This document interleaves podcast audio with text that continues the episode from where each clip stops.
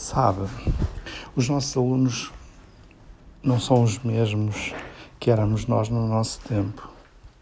Eles não leem, já não veem televisão, não conversam, leitura extensiva nem pensar.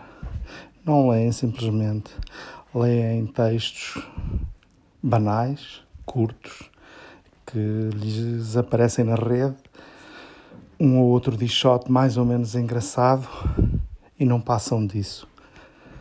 Alguns, os mais afoitos, vão a um artigo ou a um texto do manual mais ou menos extenso, porque disso depende a sua nota no final do período e a boa resolução do teste escrito. De resto, não leem, vizinha. O que é que nós devemos fazer?